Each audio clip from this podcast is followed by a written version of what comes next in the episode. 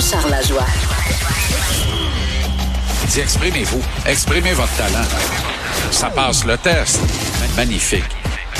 Jean-Charles Lajoie. Et ça prenait un geste musclé pour relancer le Canadien après huit défaites et il a été posé ce matin. Je suis confiant, je sais. Même, euh, tu, je ne te connaissais pas aussi ironique dans la chose sportive. Quoi? Tu penses pas que c'était Kincaid le problème? Non. Puis que tout est replacé demain, non? En fait, c'était une partie du problème, effectivement. Kincaid, euh, qui ne devait pas garder les buts demain, il les gardera pas non plus. C'est parfait. Euh, tu sais, Kincaid, là, dans le fond, c'était une des cartes que se gardait dans la manche Marc Bergevin.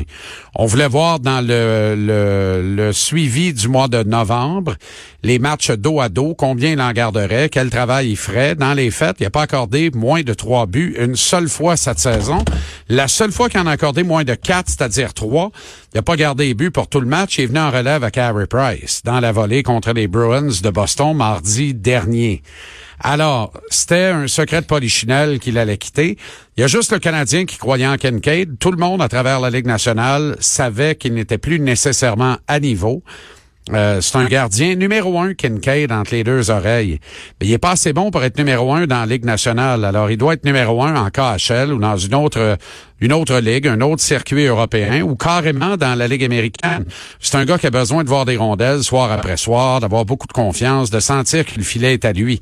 Mais tu peux pas avoir ça quand tu es derrière Carey Price à Montréal. Alors peut-être que l'erreur du clan Kincaid, ça a été de signer avec le Canadien, mais peut-être qu'il n'y avait pas d'autres offres valables non plus. Alors moi, je suis pas Là, surpris du tout de la conclusion ouais. de ce dossier-là. Mais le Maintenant, mieux au balotage, personne ne va le reprendre, c'est sûr. là. À Ouais, 1,75 savoir, mais millions. tant, tant mieux si c'est le cas, mais ce serait étonnant. Mais là, ce qui est renversant, Mario, là, ça fait une minute et demie qu'on parle de Kincaid. C'est exactement ce que souhaitaient les penseurs aux communications du Canadien. Le club a perdu huit matchs de suite. Faut qu'on dirige la conversation. Eh ben, on a dirigé la conversation sur Kate Kincaid. C'est parfait, mais on n'est pas dupe, là. Tu comprends? Les problèmes sont plus graves que l'adjoint à Carey Price. Même si ça, c'en est un, qui est un problème important. Carey a besoin d'un meilleur support. Il a besoin de ne pas sentir que tout repose uniquement sur ses épaules à lui. Et ça, c'est tout à fait légitime. Moi, j'ai aucun problème avec ça.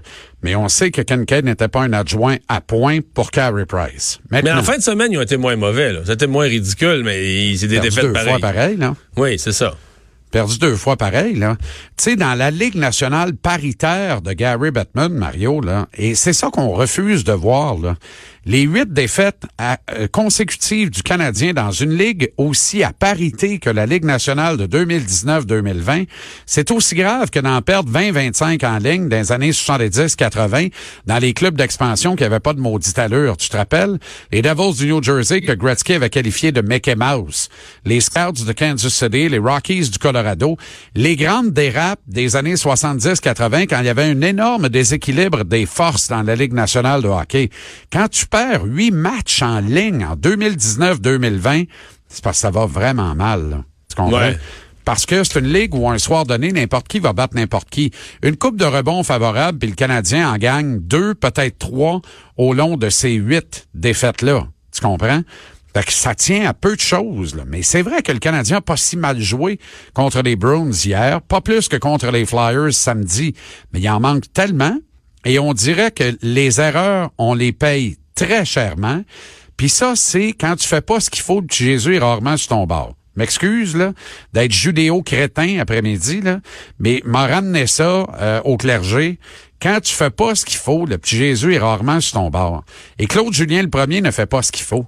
Hier, Mario, là, quand il arrive en point de presse après le match, puis commence à planter l'arbitre la punition à, à, à Cousins, là, à Nick Cousins, excuse-moi, là, mais ça, comme écran de fumée, comme tentative de diversion, ça, c'était pour camoufler sa propre bêtise à lui.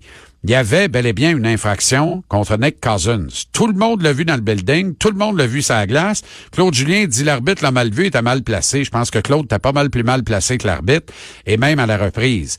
Mais Claude, écoute, on est pas cave à temps plein, là. Il sait qu'il y avait une infraction là-dessus. Fallait qu'il protège ses fesses. Parce que qu'est-ce qu'il a fait avec Cousins quand les Browns ont marqué un avantage numérique? Il était de la première présence sur la glace du Canadien suivant le but du Boston qui faisait 2-1. Et deux présences plus tard, à son troisième chiffre en moins de quatre minutes d'action, Cousins oublie Jake DeBrusque dans l'enclave. C'est lui qui cloue le cercueil du Canadien en marquant le troisième but. Alors, est-ce qu'un jeune comme Kotkaniemi ou comme Suzuki ou à la limite Charles Hudon, là, mais Kotkaniemi, Suzuki, Paylig, Fleury, s'ils avaient fait une gaffe pareille, t'es aurais-tu revu en troisième période hier? Jamais de la vie. Jamais de la vie. Mais c'est Cousins, on le remet à la glace à Whitedon. Puis après ça, ben comme on eu l'air cave, on va arriver en point de presse, puis on va dire qu'il n'y avait pas vraiment une pénalité là-dessus. Une façon d'excuser le geste complètement ridicule de Cousins. La pire pénalité au hockey, Mario, c'est celle que tu prends à 200 pieds de ton gardien de but. C'est exactement à ce nombre de pieds-là qu'a pris cette pénalité Nick Cousins.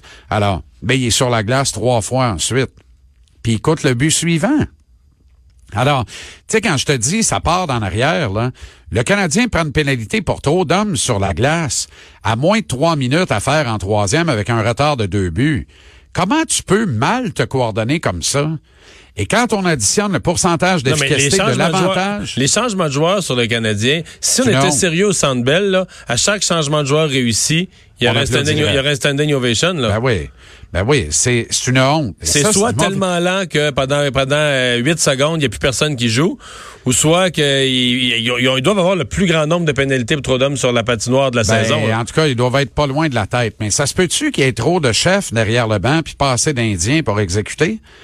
Euh, Ça se peut-tu que les rôles soient pas assez clairs? Tu comprends? Parce que j'ai jamais vu autant de confusion derrière un banc. J'ai jamais vu ça. Sincèrement, là, tu sais, on accuse euh, Olafson gravement sur le but de Pasternak. Excuse-moi, le kid, il y a 25 ans hier. Il y a une coupe de game au compteur dans la Ligue nationale, mais pas tant que ça. Il joue 7 minutes dans le match hier. Mario, la logique, là, t'as beau être sur la route puis pas avoir le dernier changement, tu mets pas Olofsson sa glace si Pasternak vient pas juste d'en sortir. Tu comprends ce que je veux je dire? Mais- Autrement mais- dit, là, dans- tu peux pas l'opposer à Pasternak et à Marchand et à Krejci. Ce que tu fais dans ce cas-là, tu lui donnes des présences. Lui, là, il est prêt à jumper. Faut que tu sois prêt pour ça avant le match, là. Faut que ça ait été avisé avec toi, les gars. La pre- le premier trio débarque. Changement sur le fly, t'embarques Olofsson. Puis c'est ça les présences d'Olofsson. Puis dès qu'il y a une mise en jeu, tu l'assois au banc. Comment on a fait pour le faire sauter sur la glace alors que Pasternak, lui, était prêt? Quand Olofsson a sauté sur la glace, Pasternak était prêt à jumper. Il a jumpé, puis il a marqué un but. mais le Alors, but de Pasternak, là, le, le, le lancer, là, parfait. Oui. Ben, personne ne peut arrêter ça. Non, je comprends. Mais ce que j'allais dire, c'est Boston a besoin d'un but. C'est 1 à 0. Il y a 40 quelques minutes de jouer, de deux périodes. Ben oui. OK. Il y a combien de joueurs du Canadien qui peuvent aller poter comme ça quand tu as besoin d'un but, là? Dramatiquement besoin d'un but. là. Il y en a pas. C'est ça. Il y en a pas. Puis hier, là, Ah c'est oui. une game parfaite pour un gars comme Max Domi. Prends le caractériel de Max Domi, là, prends le profil de Max Domi et jure-moi sans rire que c'est pas un match pour lui à Boston hier. L'as-tu vu? On l'a pas vu de la soirée. Alors, qu'est-ce qu'il y a entre les deux oreilles de Max Domi qui tourne pas rond cette année, là? Qu'est-ce qu'il y a qui marche pas? Est-ce que c'est le joueur individualiste qu'on appelle dans le jargon selfish? C'est ça qu'on découvre, là, à sa deuxième saison? Le tout nouveau, tout beau, c'est fini, là? Il en a fait assez, il a plus besoin de rien faire, l'enfant roi, là. Comment il se comporte actuellement, là? C'est pas un gars qui aide le Canadien, qui aide la cause de l'équipe en l'absence de Drouin, notamment, là. Mais tu sais, le Canadien. Hier, le meilleur ouais, trio, ça a été celui de Kotkaniemi avec Lekonen et Armia. Qu'est-ce qu'on a fait avec quelqu'un en troisième? On l'a puni au banc. Pourquoi? Je, je me demande encore pourquoi. Mais Alors que Cousins prend une punition à 200 pieds du net qui coûte le but vainqueur, il est sa glace tout de suite après. Puis il coûte le troisième but. Puis il coûte, c'est lui, là. Il y a personne d'autre, c'est lui. Il le coûte bêtement. Ramasse ta palette dans le slot. Il l'a pas fait. Tu comprends? Fait que je comprends qu'Harry Price est un peu déprimé devant autant de bévues, autant d'erreurs. Ça n'a pas de bon sens. 89% c'est le chiffre du jour. Ça, c'est quand tu additionnes le pourcentage d'efficacité en avantage et en désavantage numérique. Ça n'a pas de bon sens, Mario. Les bonnes équipes ont 89% en désavantage numérique seulement. Les très bonnes équipes comme les Bruins craquent 110 au combiné des deux. Quand t'es pas à 100 minimum en additionnant les deux pourcentages, t'es en dessous du seuil de pauvreté. Le Canadien, moins 11 en dessous du seuil de pauvreté. Autrement dit, il roule avec une bagnole qui a même pas de miroir à gauche, alors que c'est standard prévu dans les lois ici au Canada. Ça n'a pas de bon sens. Cette Euh, équipe-là est dans la là. totale illégalité. À l'attaque hier, il reste que le Canadien n'a rien fait. Je veux dire, il y a, Armia a compté, un, il y a un but sans aide, il a été compté quoi, dans une minute, une minute et quelque chose du début? Superbe but d'Armia. Oui, oui, mais tu comprends, c'est ben, il y a eu d'autres bonnes chances de marquer, mais on n'en a pas profité. Moi, je pense qu'on n'a pas réellement testé Tuka Rask hier. Euh, tu sais, Gallagher en échappé, le tir était correct, mais sans plus. Tu sais, tu l'as dit tantôt, là, ça nous ramène au talent, là. Fait que, tu sais, je suis pas fâché. Le Canadien joue à peu près comme je m'y attendais. Jamais pour huit défaites de suite, mais jamais pour 625 comme il a joué pendant une quinzaine de matchs à un moment donné. Là. Ça, ça n'avait pas de bon sens non plus. Alors, never too high, never too low. Au classement, on est à peu près où je pensais qu'on serait. On est trop haut, hein, si tu veux mon avis. On devrait résolument s'en aller vers le sol.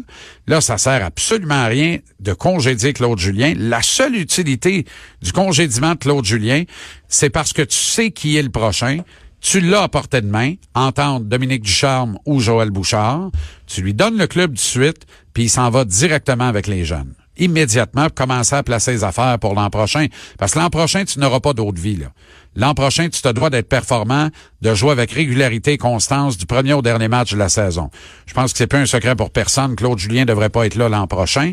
Maintenant, à quoi bon le faire partir tout de suite? La seule utilité, c'est nommer le coach que tu veux avoir pour l'avenir, ça veut dire que tu l'as sous la main. Fait que là, les maudites niaiseries de Marc Bergevin rencontrer Bob Hartley en Russie, là, Bob Hartley est actuellement en Chine. Fait que je comprends que, tu sais, mm. c'est ça. Bon, bon, on surveille tout ça. Euh, cette semaine, j'ai l'impression que ça va être... Euh, s'il a pas... Parce que là, c'est pas, fait euh, demain contre les Islanders, c'est pas gagné. Ça, c'est une des meilleures équipes de la Ligue. Là. Ça, les Islanders demain, puis l'Avalanche jeudi. On pourrait se rendre à 10, là on peut facilement se rendre à 10. On est encore plus sûr de se rendre à 10 en ligne qu'on l'était de se rendre à 8 en ligne, puis on l'était pas mal. Puis dans les deux cas, on est pas mal plus sûr qu'on l'était de se rendre à 6 en ligne avant le match euh, euh, de jeudi, qu'on devait gagner, en fait. Tu il y a des défaites qui font mal dans ce parcours-là, là, et notamment euh, celle contre les Rangers de New York, évidemment, celle contre les Sénateurs d'Ottawa, celle contre les Blue Jackets de Columbus dans une certaine mesure, la défaite contre les Flyers aussi. Mais tu comprends, ça marche pas, là. Ça marche pas du tout. À demain, je sais. À demain. Salut.